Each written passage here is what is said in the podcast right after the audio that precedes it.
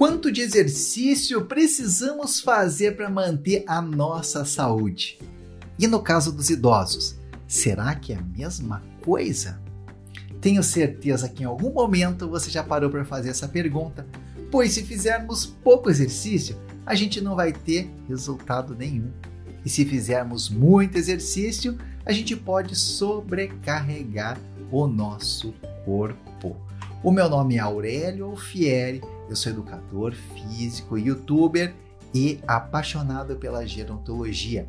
E venho aqui nesse podcast trazer informações atualizadas a respeito das recomendações da Organização Mundial da Saúde sobre a quantidade de exercício que a gente precisa fazer para manter e para melhorar a nossa saúde.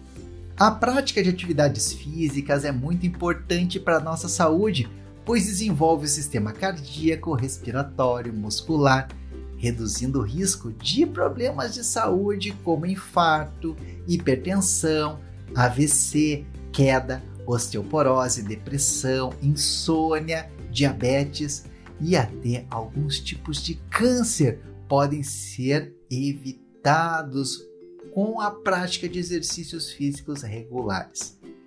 Sabemos que os exercícios físicos são fundamentais para manter a nossa saúde e para melhorar a qualidade de vida das pessoas. Porém, existem três dúvidas quando falamos em exercício. Primeiro, qual é a frequência? Segundo, quanto tempo eu preciso fazer? E terceiro, qual é a intensidade que a gente pode fazer? Na educação física, a relação entre frequência, tempo e intensidade é muito importante, pois quanto mais tempo de exercício você vai fazer, menor deve ser a intensidade. E quanto maior for a intensidade, menor pode ser o tempo destinado a essa atividade. Então, segundo a Organização Mundial da Saúde, o tempo e a intensidade recomendada para criança, adolescente, adulto e idosos são, no mínimo, 150 minutos semanais de atividade aeróbica de intensidade moderada, ou no mínimo 75 minutos semanais de atividade aeróbica de intensidade vigorosa. Então, se você for fazer uma atividade de intensidade moderada, que é aquela que você não vai ficar ofegante de língua de fora, mas você vai movimentar o seu corpo, você tem que fazer no mínimo 150 minutos semanais.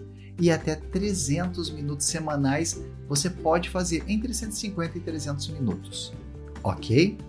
Agora, se você for fazer de intensidade vigorosa, aquele que você fica ofegante, no mínimo 75 minutos semanais e no máximo 150 minutos semanais.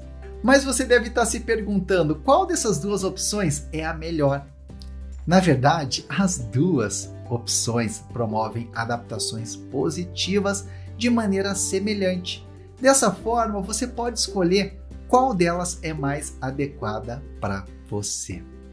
Se você for fazer exercício cinco vezes por semana com intensidade moderada, você precisa fazer no mínimo meia hora por dia.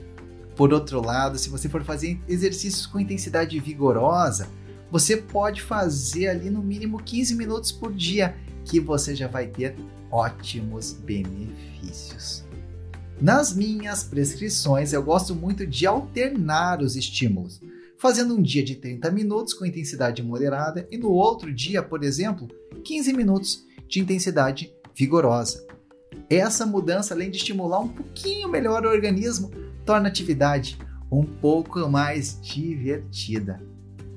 Agora, algumas vezes, por limitação de saúde ou disposição física, é possível sim fracionar esses 30 minutos de atividade moderada em três sessões diárias de 10 minutos, sendo 10 minutos o tempo mínimo de exercício por sessão para que você tenha os benefícios significativos. Mas isso daqui vale para as pessoas que têm limitações físicas. Por exemplo, na segunda-feira, ao invés de você fazer 30 minutos direto, você pode fazer 10 minutos de manhã, 10 minutos antes do almoço e daí 10 minutos no final da tarde. Agora, para reduzir a perda de massa muscular, reduzir a perda da densidade óssea, né, e reduzir as quedas e lesões, é preciso, além dos exercícios aeróbicos, praticar exercícios de força, de equilíbrio, de resistência, pelo menos três vezes na semana, tá? Isso é importante, tá? Algumas pessoas elas não vão conseguir fazer alguns tipos de exercício por questões de saúde ou por algum tipo de limitação. Porém, é recomendado que elas façam os exercícios que estejam ao seu alcance para manter a capacidade funcional. Se você não consegue fazer tudo, faça pelo menos o que você conseguir para manter o mínimo de saúde. Caso você seja totalmente sedentário, é preciso começar de maneira gradual antes de atingir a meta de 150 minutos por semana, você pode buscar metas menores, como de 50 minutos semanais. E conforme você for se tornando mais confortável na atividade, conforme for ficando mais fácil, você pode aumentar a intensidade de maneira sempre gradual.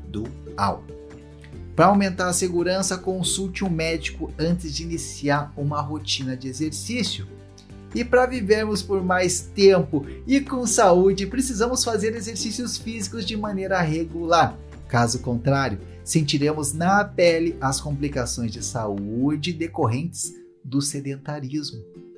Para facilitar a vida de todos, eu criei uma lista com exercícios para idosos em casa, que pode ser facilmente acessado no meu canal do YouTube.